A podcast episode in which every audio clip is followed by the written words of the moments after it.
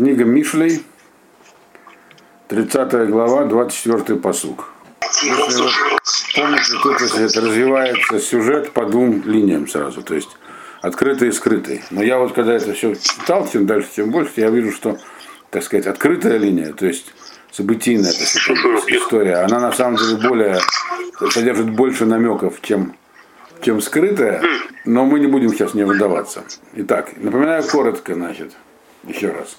Значит, Агур разговаривает с теми двумя товарищами, которые к нему обратились вот, с вопросом об устройстве мира. И объяснял он им про всякие нехорошие вещи, которые есть э, у них, что они с такими вопросами обращаются.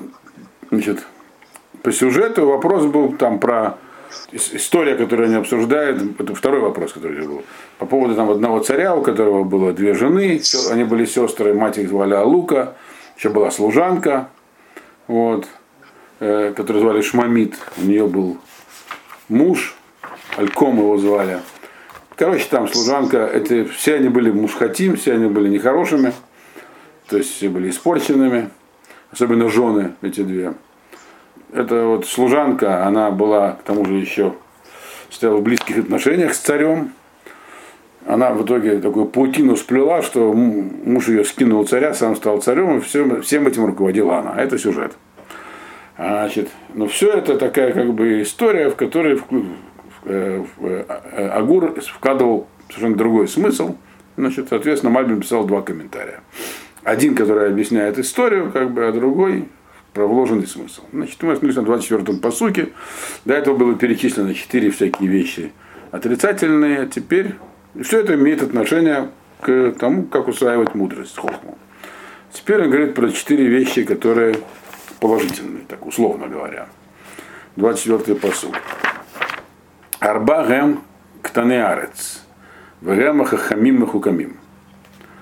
Значит, есть четыре таких э, вида живых существ, таких животных, которые очень маленькие, слабенькие, но очень-очень продвинутые, то есть, ну, от них, как бы они действуют очень мудро в каких-то вопросах, с чрезмерной мудростью, и объясняет здесь Мальбин, что имеется в виду, что очень просто камин такие изощренные. То есть они делают вещи, которые, которые для них нет необходимости с точки зрения, ну, так сказать, обеспечение собственной жизни, так сказать, ее продолжение рода и так далее. То есть они делают что-то такое, что явно им не нужно э, в процессе своего, так сказать, жизненного цикла. А для чего они это делают? Это для нас. Чтобы мы от них научились чему-то. Вот они называются здесь четыре вот таких вот маленьких, мелких животных, которые, тем не менее, в их действиях, от их действия можно много чему научиться. Теперь, это э, как бы я понимаю, скрытая часть. Открытая. Открытая это все в описании этой истории, истории этой самой женщины, как кто она действовала. Вот. Значит, ну что эти за четыре животных? Это, значит, первое, это, то есть имеется в виду, что а, а, там все, все, все четыре животных, они как бы с точки зрения как бы от, истории, открытой части, это они собой олицетворяют некие группы людей, которые себе подчинила вот это вот паучиха, э, Шмамит, которая была служанкой поначалу. Значит, первое это Намалим. Это 25-й посук. Намалим Амлуаз. Ваехину быкайц лахмам. Муравьи, они вообще такой не особо сильные, такие не особо мощные животные. Ну, насекомые. Тем не менее, заготавливают летом большое количество питания – как говорит, ну, Мальбим, что муравей за жизнь съедает там что-то в объеме одного зерна пшеничного или там полутора своего. И тем не менее они в своих муравейниках запасают колоссальное количество еды, которая им это лично не нужна. Они делают большие запасы того, чего им лично не нужно. Я не буду сейчас обсуждать с точки зрения биологической, так это или не так, тем более, что мы, наверное, вряд, вряд ли разбираемся. Но, по крайней мере, такой урок мы, какой-то урок из них можем извлечь. Значит, а ну, с точки зрения открытой истории говорится, что это, э, это вот это самое служанка, она себе подчинила разные виды людей, разные тип, разные государства, тех, так сказать, тружеников подчинила себе, там, потом дальше там другие еще перечисляются. Но с точки зрения скрытого смысла, значит, вначале, ну, вначале мы всех их переведем, а потом будем обсуждать. Значит, намалим, муравьи, они вот у них такое свойство есть. Они запасают дикое количество продуктов, которые вроде им не нужны. И они без него, каждый отдельный муравей, да и все они вместе могли бы намного меньшим удовольствоваться. Они как заведенные работают, работают, работают, и складывают, под землей забивают свои склады, так сказать, не останавливаясь. Теперь, второй вид это шфаним. Это 26-й посук. Шфаним, они маленькие, амлуацум. Ваесиму бесела бейтам. Они вообще такие, небольшого размера животные. Но тем не менее, они свое жилище устраивают в совершенно неприступных скалах. Это имеется в виду э, шфаны села, как они называются, доманы у нас, да? Горные кролики, которые, как я понимаю, водятся только у нас в Израиле и в Южной Африке. Вот. Они являются родственниками слонов. Еще они родственники слонов, это верно. Но слоны как раз большие. А эти маленькие. Что Я только не понимаю. В Испании. А? И шафан. Что говоришь? Шафан. В Испании. Да? Они в Испании тоже, тоже есть? Ну, название Испании. А? Название Испании. А, и шафан? Угу. Потому что он похож на кролика на карте, так говорят. Значит, ну, если кролика переехать, то будет похож на Испанию. Вот. Но тем не менее, как я понимаю, они встречаются вот у нас и в Южной Африке. Я а почему, сам видел. почему, какая связь как бы Амлуацум, да, то есть они сами да. небольшие, да? да а стро... Но они строят да. в скалах. Ну а хорошо, так поэтому они и строят, потому не, что они не, небольшие. Имеется в виду, что они были спокойно, как все нормальные маленькие животные, спрятаться в норке, и никто, никто бы не достал. Поскольку они такие маленькие, то они могут вырыть себе норку, у нее забраться, и не, их туда не достанешь. То есть для обеспечения безопасности не нужны такие чрезвычайные меры. Вот забираться высоко в горы, жить. Вообще кролику неестественно жить в горах. Он же кролик. Вот. А они, нет, они забираются в горы, как будто они могли бы проще себе обеспечить безопасность, другими словами, без вот таких вот чрезвычайных мер. Вот. Значит, это кролик. То есть они тоже делают что-то такое, чего, казалось бы, им не надо. Чрезмерные меры принимают какие-то, так же как муравьи. Вот. На Теперь... моего знакомого Шафан упал с дерева в армии. Упал на знакомого? Угу. На голову. Наверное, это хороший знак был. На дереве сидел. Да. Не знаю. Они и по деревьям лазят, видите. видите кролик обычные... на голову упал. Обычные кролики не по деревьям. Кролик, не кролик, а слон. Слон. Обычные же кролики по деревьям не лазят, правильно? Значит, ну, странно, да, как, как он залез на дерево. На то, они какие-то чрезмерно какие-то бдительные и попечительные себе. Вот. Даже по деревьям лазят и падают на солдат. Правда, на, на Авдей падают, поэтому я не знаю, можно ли это защитить. Он не Авдей был, он был танкист. А, другое дело. Вот. Ну, такая разновидность танкиста. Да. На Голландах, наверное, было дело. Теперь, третье, значит, кто у нас тут есть? Третье, Мелех Эйн ЛРБ вояца хоцец кулан. Куло. Теперь третье это саранча. У саранчи нет никакого руководства, то есть нет, нет вожака стаи, у них нет, как у пчел, там матки какой-то или что-то такого. Они все одинаковые. На земле они выходят все дружно, с стеной, как бы. То есть это интересный эффект. Они объединяются в громадные стаи э, и без всякого внешнего руководства. Вот просто вместе сбиваются и куда-то прут. И вообще-то это, даже... так, интересно. Да. Думаю, что так. И это даже контрпродуктивно, потому что каждая саранча поодиночке может где-то там себе урвать там пропитание и скрыться, прятаться. Ага. А когда они такими стаями, то их легко истреблять, что и делают.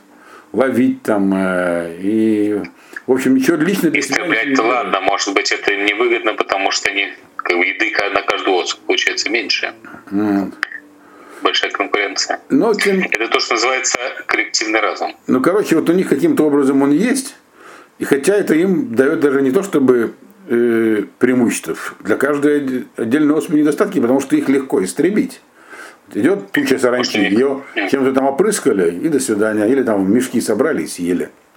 Вот, то есть они тоже совершают некие действия, которые как бы непонятно, как они их делают и зачем. Вот, вот в этом, так сказать, идея. Сильно, сильно развит, развит стадный инстинкт. Это не важно, здесь мы говорим, здесь говорится не про биологию, здесь uh-huh. приводится это в качестве примера таких вот трех видов животных, которые совершают какие-то действия, которые ну, не укладываются в э, рамки целесообразности исключительно. Вот. Свер, более чем сверхцелесообразные или какие-то даже вредные для них. Вот. И как мы уже сказали до этого, это, это в них в их здесь содержится некий урок и намек для нас, поэтому здесь Агурах и приводит. И четвертое, 28-й посук, смамит. Боедаем титафес, виба и хаймелах. Смамит в сегодняшнем языке это ящерица, гекко. Но вообще в, в Танахе это паук. И эту тетку, вот, которая была служанкой, ее звали Смамит. Она была паучихой. Вот. Смамит очень слабое насекомое. Его можно поймать руками. То есть он плохо убегает. Его, он такой. И, сами видите, паука, он сидит в своей паутине, и если захочешь его прихлопнуть, это никакого труда не составляет. Так? То есть он как бы должен был бы, казалось бы, где-нибудь прятаться, делать свои паутины в таких местах, где его нелегко не прихлопнуть. А он этот самомит, то есть паук или паучиха, он даже он везде свою патину делает, даже в царском дворце, то есть прямо в тронном зале, где уже его точно прихлопнут, потому что там убирают очень хорошо. Специальный персонал занимает чистотой. А он все равно там свою паутину ткет. И это, ну, с точки зрения, так сказать, открытой части, это вот намек на эту тетку, которая как раз в царском дворце свою паутину и ткала, хотя, конечно, сильно рисковала. Вот. Но это, вот в этом, э, в этом ряду перечисленных, это вот четвертое такое животное, которое действует не вполне рационально. То есть теорию э, эволюции, там, борьбы видов за выживаемость, самый приспособленно выживает, все четыре не укладываются, по мнению, ну, того, кто, этот, кто, этот, кто эту притчу сказал. Теперь, значит, у них в их действиях что-то такое важное для нас. То есть это устроено свыше, чтобы мы на них смотрели и чего-то восприняли. Ну, начнем по порядку, что нужно воспринимать от кого. Вот. Э, значит, то есть, и это то, что называем хахамим и хукамим. То есть у них есть какая-то непонятная мудрость в их действиях, то есть какое-то э, что-то такое сверхъестественное. Естественно, вы уже не себя по-другому. Ну, начнем с э, Намалим. Значит, то есть с муравьев. Намаль. Э, муравей. Так вот, на малиночке написано, они не особо мощные, то есть они мало потребляют, а накапливают много. Так? Э, то есть они прям начинают накапливать, когда вот есть что накапливать. Вот. И это намек нам, что человек, который иногда должен заниматься накоплением мудрости неустанно. То есть нельзя успокаиваться. Это то, о чем, собственно, говорили Мишлей и Шламу. То есть э, мудрость, хахма, словом хахма, то есть как познание мира, это процесс, который должен идти постоянно. Вы помните, этому и была посвящена первые 24 главы книги, книги Мишлей. То есть нужно накапливать, смотреть, накапливать, потом обрабатывать и так далее. То есть муравьиный труд. И нельзя сказать себе никогда, ну я уже достаточно умудрился, можно успокоиться и включить телевизор. Вот. Где, где, мы, где мы, на каком посуке? Мы находимся сейчас на, 20, на 25-м посуке, но мы уже О. перевели 25, 26, 25, 26, 27, 28, сейчас мы их просто обсуждаем. То есть мы сделали перевод, теперь говорим, о чем там было написано. Вот. О. Значит, э, так вот, муравей, он учит нас тому, что процесс накопления э, этой самой еды, которая есть под аллегория мудрости, это постоянный процесс, нельзя останавливаться. Хотя, казалось, зачем тебе это? Вот если мы говорили, что мудрость, самое первое понимание в Мишле, что такое быть хахамом? Это, в принципе, уже научиться принимать правильные решения в ситуациях выбора. Правильные с точки зрения того, что хочет от нас Бог. То есть с точки зрения того, как для мира правильно, как мир устроен. Вот. Не то, что тебе сейчас в данный момент хочется, а то, что на самом деле должно быть сделано то есть э, в данной ситуации. То есть каждый уже этому научился. Можешь успокоиться. Говорится, он говорит, нет. Нет. Этого недостаточно, как нужно быть как муравей, постоянно заниматься этим накоплением. То есть постоянно мудрость аккумулировать, аккумулировать и аккумулировать. Вот. Вот. Никогда не должно, никогда не может быть такого, чтобы ее было достаточно, сказать, хватит, все. Я уже достаточно мудрый, можно отдыхать. Так и мы. Это мы на молим. Дальше у нас идут эти вот самые тирексы, или как называются они, доманы, вот, горные, горные кролики, или горные зайцы. Вот.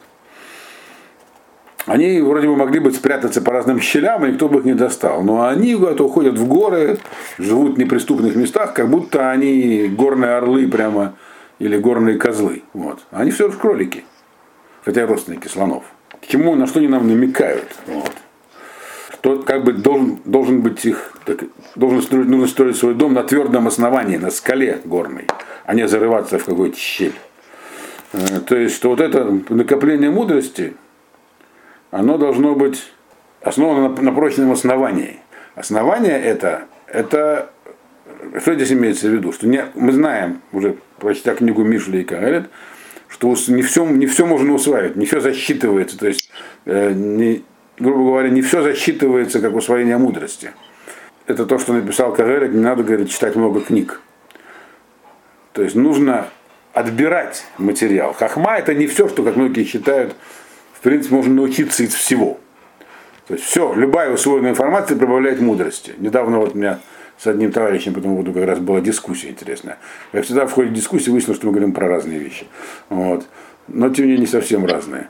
Вот. Имеется в виду божественная мудрость. Ее, чтобы усвоить, нужно тщательно отбирать.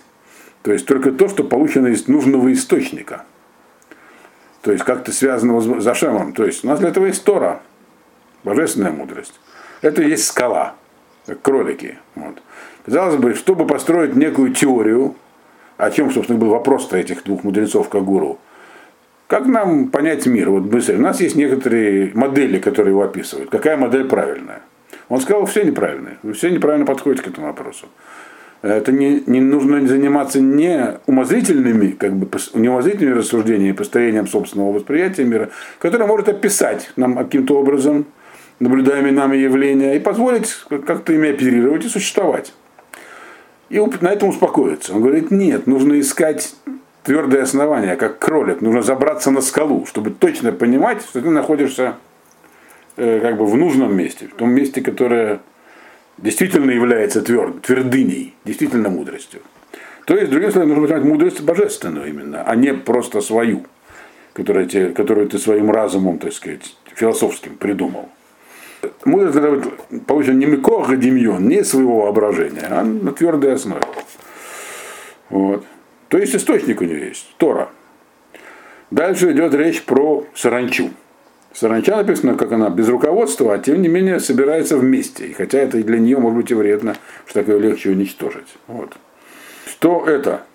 Это собирание вместе многих деталей. То есть вот это вот отбор мухохмы, он должен состоять именно в отборе. То есть вот восприниматься, должна информация отбирать одно к одному, собирать ее вместе.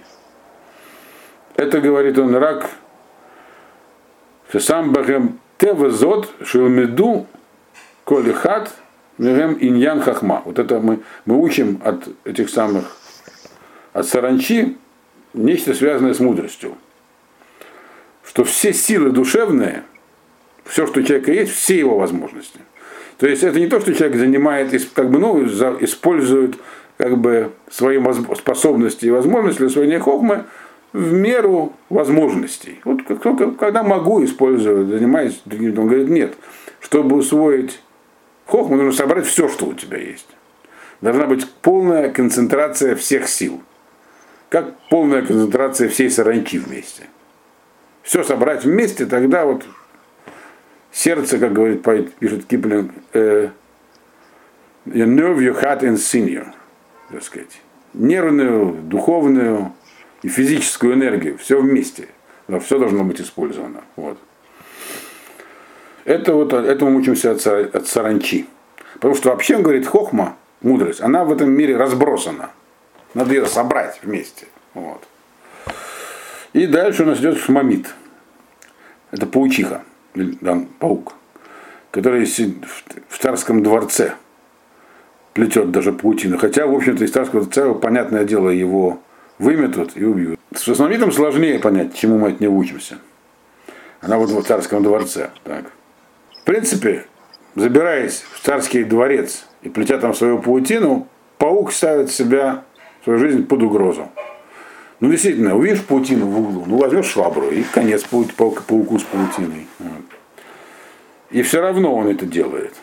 Имеется в виду, что хотя, я, я так понял, по крайней мере, я не гарантирую сейчас точно своего понимания, что несмотря на то, что забираться в такие высоты может быть человеку непросто, там находиться тяжело, это мы читали, что там одно лишнее движение, и ты падаешь. Помните про последних главах, 22-23 говорилось, что человек, когда находится, находится на высоком уровне, там вообще очень трудно удержаться. Там совсем э, одно, одна неверная мысль, и ты упал вниз. И тем не менее нужно там находиться, как паук в царском дворце. Понимаете? Несмотря на опасность. Так это я понял. Так что вот так, такой здесь, как пишет Мальбим, дерагамускаль. Такой вот, скрытый такой смысл во всем этом. Это то есть все говорится про усвоение хохмы. Идем дальше. Дальше у нас 29-й посуд.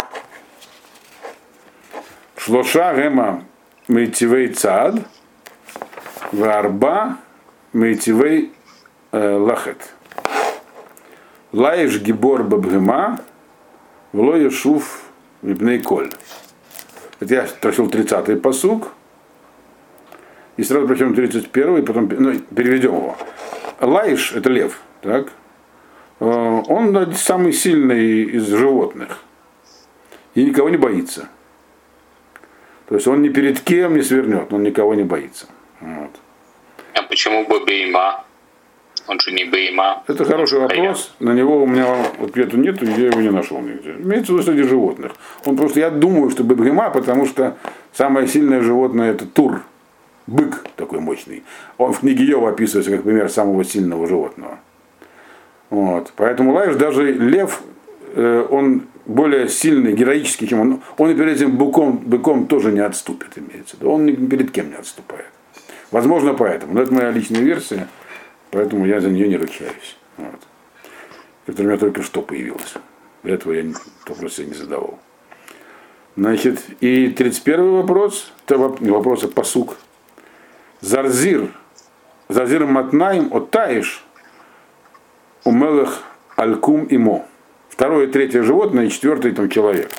Зарзир Матнаем. Зарзир Матнаем, тут вообще разошлись мнения, что это такое Зарзир Матнаем. В современном языке это, это Зарзир бедерный. Матнаем это бедра. Так? Зарзир с бедрами. В современном языке Зарзир... Но зарзир современ... Скворец. Скворец, скворец. Да. И там есть филологические дебаты. Но мы Форшем здесь пишут, что это гончий пес. И Мальбин говорит, что есть, которые считают, что это такой гончий пес. Келев, охотничий. Целев, Келев отца, Ефма Фаршим, он говорит, что это собака Келев отца Цайд. Или просто какое-то животное, которое очень быстро бегает. Которое вот такие развитые бедерные чего-то там, оно быстро бегает. Гончая какая-то. Вот. Так что ясности в этом вопросе нет. Но, в общем, что-то такое, что быстро бегает, при помощи, называется оно Зарзир Матнай. Зарзир широк, узкобедрый или зарзир широкобедрый, не знаю. Вот. И не то, что я не знаю, никто не знает. Вот. Так я понимаю. Может смотреть разные переводы, там будут разные всякие варианты. Вот. Э, но как понимаю, большинство мы Зарзир Амацуй. Я говорю, что большой, а это бедерный. Я понимаю, что большинство мы фаршим на, на, на нах считают, что это какая-то собака гончая. Вот. Значит, так вот, он тоже, а все они называются как? Они, э, эти три, они мейтивей цад. У них очень хорошее э, движение, то есть они хорошо шагают. Лев хорошо шагает, он хорошо шагает в том смысле, что его шаги такие важные, он ни перед кем не отступает, прет вперед, как танк. Этот вот Зарзир, он бегает как ненормальный, тоже хорошо шагает. Вот. И третий Тайш. Таиш это горный козел. Такой просто козел с такими просто с большими рогами. Он, как известно, козел всегда прет впереди стада, и за ним, прет, и за ним идет стадо коз. Один козел идет за много коз. И он идет упорно вперед. То есть тоже его шаги важны. То есть имеются эти шаги, которые что-то достигают. Лев, лев, его шаги, его, так сказать, движение, оно вперед, его все боятся. Это вот э, гончая, она мчится. В этом сила ее движения. А козел, его сила движения в том, что он идет впереди, и за ним идут другие. Вот. Как говорится, широко шагая. Да. Вот. Четвертая серия. Вот. Значит, и с ними всеми царь Алькум. Царь Алькум даже не с ними, а царь, царь Алькум с ним. Царь Алькум он как козел. Он был не как... То есть есть многие, которые важны, их шаги важны. Но царь Алькум, он был как козел. Он не был ни львом, ни борзой этой, вот, а был он козлом. Значит, напоминаю сюжет. По сюжету, кто такой царь Алькум? Это муж той самой служанки, вот этого царя, по которому шла в начале история, у которого было две плохих жены, и сам он тоже был, мягко говоря, не подарок. У него была хитрая служанка, которая паук. Она есть, она, предыдущая аллегория, она паук. Вот. Которая сплела паутину, в итоге которого власть оказался ее муж. Вот. Э, но не она сама, ее муж. И от этого ситуация в царстве не улучшилась, только ухудшилась. Там только шекспировский сюжет Мальбин предлагает. Прям леди Макбет какая-то. Вот. Это вот. И звали ее Шмамит, если вы помните. Значит, теперь, о чем здесь говорится? Это скрытый смысл. То есть почему, да, вначале, значит, почему этот алькум козел? Это все вообще относится к открытой части, так сказать, к прямому, ну, пониманию этой притчи, как бы, к описанию притчи. Почему Алькум козел? Потому что, собственно говоря, как он стал царем? Все устроила его жена. Но он, но так, но поскольку жена это жена, а он козел, он, тут мы переходим, подходим к гендерному вопросу, который я обещал. Вот. Значит, все равно стадом руководит самец. Даже если чисто номинально он руководит, даже если им манипулируют какие-нибудь э, самки. Все равно во главе идет он. И за ним устремляются все стадо, все, там, может быть, не одна самка, а много. Вот. Идут за ним. То есть его роль чисто такая, как бы, определению руководящая, он идет впереди. Поэтому Шмамид, которая, которая, которая все это устроила, все равно впереди оказалась не она, а ее муж. Вот. Гавдель, как можно сказать, как двора, которая сидела под Томаром, значит, ей задавали вопросы, а она через мужа все передавала. Все равно, и хотя всем понимали, где у кого какая роль, тем не менее. Вот. Э, и дальше, значит, потому что есть муж это, то есть мужчина, самец, это цура, форма, то есть не форма как такая, а формообразующий инструмент. Вот. А женское начало это материя. Его может быть много. На одного козла в стаде приходится много коз. Вот. Значит, теперь на что здесь намекается? Вот. В чем здесь, как это связано опять же, с основным э, как бы, обсуждаемым вопросом по поводу хохма. У нас, значит, первый говорится про эти самые, первый посук у нас говорит, что вот они Митивай Цад и три, значит, а четыре, а четыре это, это важный шаг, это четыре просто идут. Значит, почему просто идут? Кто четвертый-то? Четвертый, Алькум, он просто идет. То есть его шаги, то есть то, как он идет, никого впечатления, никого впечатления не производит. Но тем не менее его как бы путь имеет значение. Просто потому, что он как козел, он самец главный. Поэтому он имеет значение. Теперь. На что здесь, это, на что здесь на все намекается? Лев который вот Луишув. Это сила такая мужественности, которая есть у человека в душе. То есть лев, говорится, у нас с точки зрения так сказать, скрытого смысла, здесь не говорится про какого-то льва.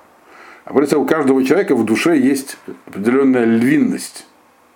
Который, то есть лев, он перед кем не отступает. То есть у человека есть сила в душе не отступать ни перед кем. Что у него в душе? Перед кем можно отступить в душе? Перед своими желаниями. О чем говорилось Мишлей. То есть стать к стилям. Уступить собственным желаниям и вожделениям. Вот. Поддаться. Лев он не поддается, чтобы там не было. Даже если перед ним громадный велорогий бык. Лев не поддастся. Другими словами, это символизирует возможность э, пересилить себя, пересилить свою материальную, так сказать, э, сущность. Это лев. Значит, теперь дальше у нас кто идет? Зарзир. Как мы сказали, зарзир это э, э, это некое быстро бегающее животное, скорее всего, гончая собака. Э, он бежит быстро, с большой скоростью. Э, если лев – это возможность не поддаваться соблазнам, то есть не делать запретных вещей, не нарушать запрещающие заповеди, то бежать куда-то, это как бы, значит, выполнять что-то, делать что-то, активно делать. Не сопротивляться чему-то, а делать что-то. То есть это, так сказать, э, путь хохма. Ведь что было сказано в предыдущем пассаже, так? что должна мудрость стоять на твердом основании. Твердое основание это Тора ее заповеди.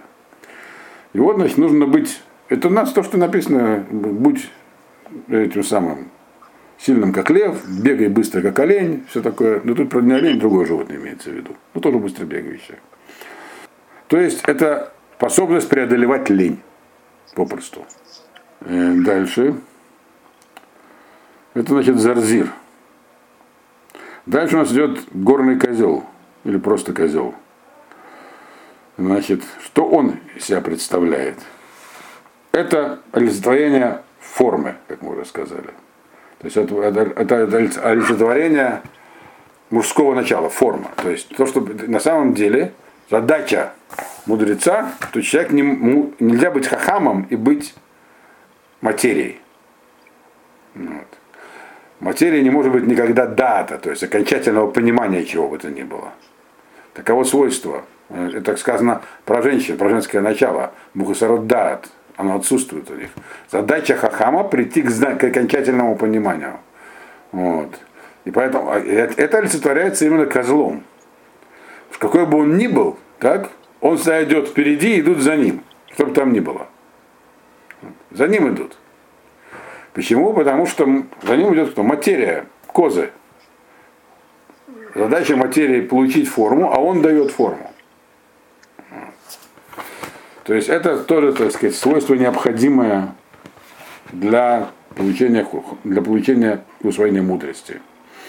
Нужно идти во главе, то есть не нужно быть ведомым. Нужно, то есть нужна определенная самостоятельность мыслей. Вот.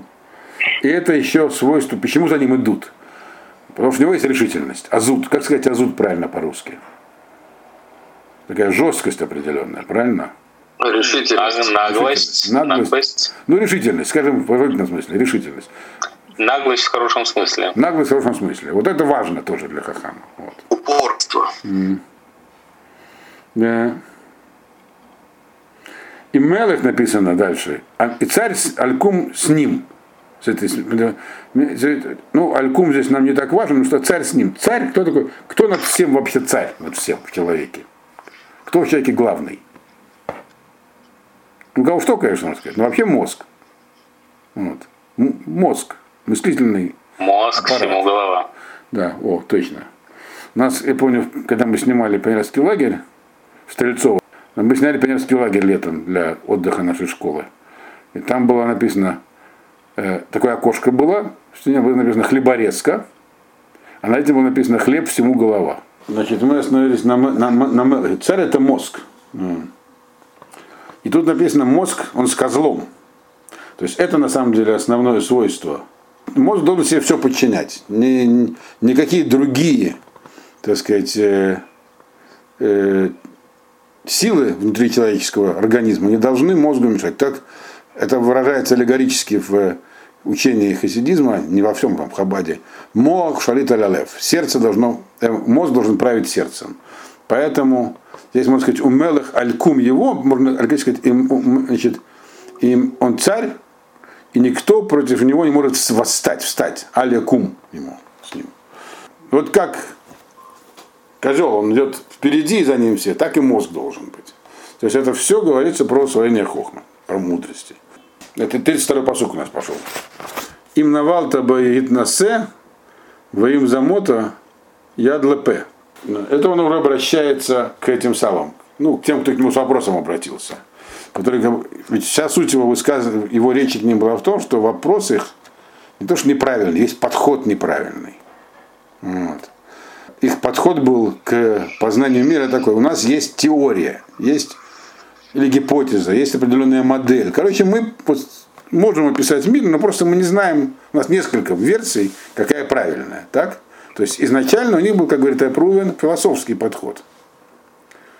Вот у нас есть совокупность наблюдаемых явлений, и есть возможность их описать. Э, все разложить по полочкам и понять, как все устроено, и что будет потом, и что было до. Вот. И он нам объяснял всю дорогу, что это неверный подход. Хохма, это, понять, как мир, это божественная мудрость. И усваивать нужно вот таким образом, как он тут говорил, мы только что проходили. Очень такими изоповым языком, но в общем достаточно понятно для мудрецов. Теперь он прямо к ним обращается. Э, он говорит от этому Итиэлю и Охелю.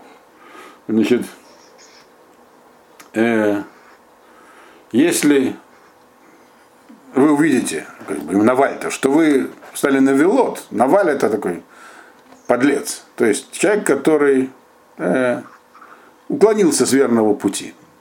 Стал, не, не туда его занесло. А, а их-то явно не туда занесло, он про это и говорил. То есть говорил, если перевести на простой язык, вот почему вы такие? Почему вы такие вопросы? Кем мы? Из-за чего вы такими стали? Это говорит Б гитнасе. Это из-за того, что вы митнасим. Потому что вы э, о себе очень высокого мнения. То есть вы считаете, что вы можете сами с усами, можете в конце концов. Мне никто не указ. Почему я должен что-то из книжек учить, какую-то хохму э, усваивать за божественную? Я э, сам могу, я могу наблюдаю, делаю выводы, я философ. Это, говорит, от э, излишней самоуверенности и гордости. То есть, и он называет это очень суровыми словами. И говорит, такие подлые, потому что чересчур годлые, заносчивые, если так перевести. Вот. вот. Во им замота ядлепе.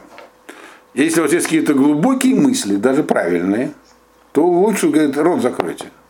Про себя обдумывайте. Не надо их сразу, так сказать, высказывать.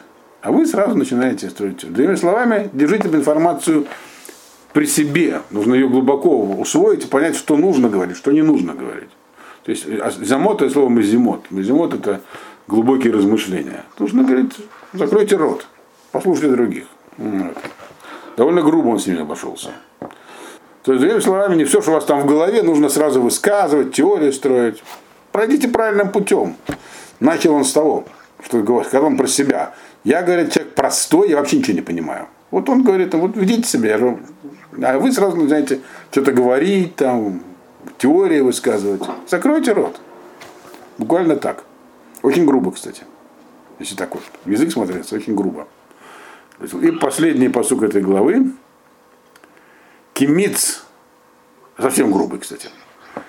Кимиц халав юцихема, мицаф юцидам, хумицапаем юцирив сок молочный, то есть говоря, ну, если выжать молоко каким-то образом, то получится масло. Это хорошая вещь. Мицафицидам, а из носа, если долго это в нем ковыряться, другими словами, то выйдет кровь, пойдет просто кровь.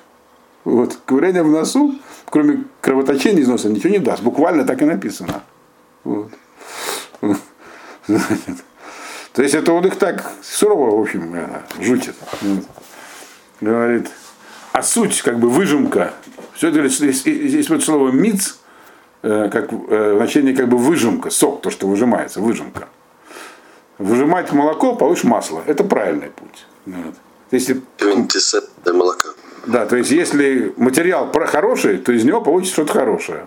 А если на носу ковыряться, то кровь пойдет. Совсем плохая вещь. А если говорит о гнев, результат гнева, это ссора. То есть, вот э, про что он здесь говорит? То есть, будете сердиться, у вас возникнет ссора, спор. С кем? С Богом. Сразу можно понять. Значит, про что он здесь им говорит? Что это значит, все означает? Значит, вещь халав, молоко. Халав два штахет лошано, имеется в виду. Молоко и мед под языком его. Это намек на мудрость, на хохму. Вот. То есть хема, масло. То есть из хохмы можно получить масло, вещь полезная и нужная.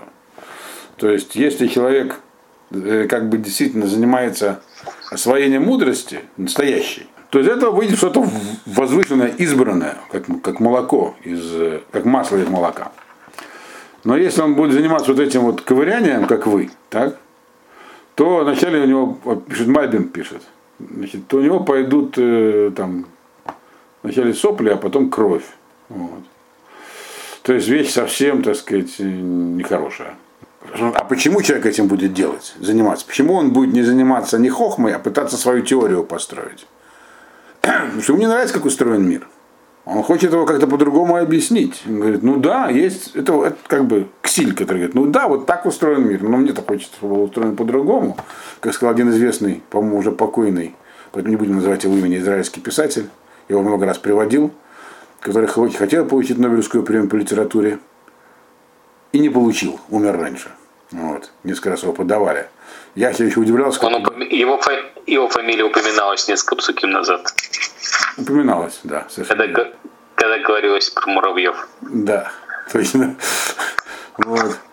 И я когда еще да, это, такой... давно обсуждали на какой-то лекции, я говорю, куда ему Нобелевскую премию? А, по, а под, последние Нобелевские премии по литературе убеждает меня, что он бы как раз вполне мог ничего еще Нобелевскую премию получить. Кому сейчас дают, так вообще. Так а что это за писатель-то? Ну нехорошо, он уже умер, чем будем. Хотя, с другой стороны... Я, только, я читал с ним интервью, мне понравилось. Да. Я читал даже его Очень... книжку одну. Амос Ос имеется. Вот. Вот. Ага. Который говорил, что да, говорит, Бог есть, да, но я с ним не согласен. Вот. В этот афоризм. Ну, это нормально, мне кажется. Это нормальный еврейский подход. Ну, короче. Так вот, здесь про это говорится как раз. Вот. Что вот это, это называется, у него есть гнев, то есть его не устраивает что-то. Что из этого, какой из этого результат? Он что-то может сделать Богу, другим нет. Из этого выходит только ссора, спор его с Богом. Это не просто, как он говорит, вы сами по себе, то Господь Бог я сам по себе. Это называется ссора с Богом. То есть он, это называется восстание против Всевышнего. Это не безобидная вещь. Ничего нормального здесь нет. Это то, что здесь написано. И, собственно говоря, господа, на этом мы закончили. Это, на этом закончил Агур, так сказать, свои э, сентенции по поводу этих вопросов, которые были заданы. И закончили мы 31 главу, нет, 30 главу. И выходим на финишную прямую, на 31 главу.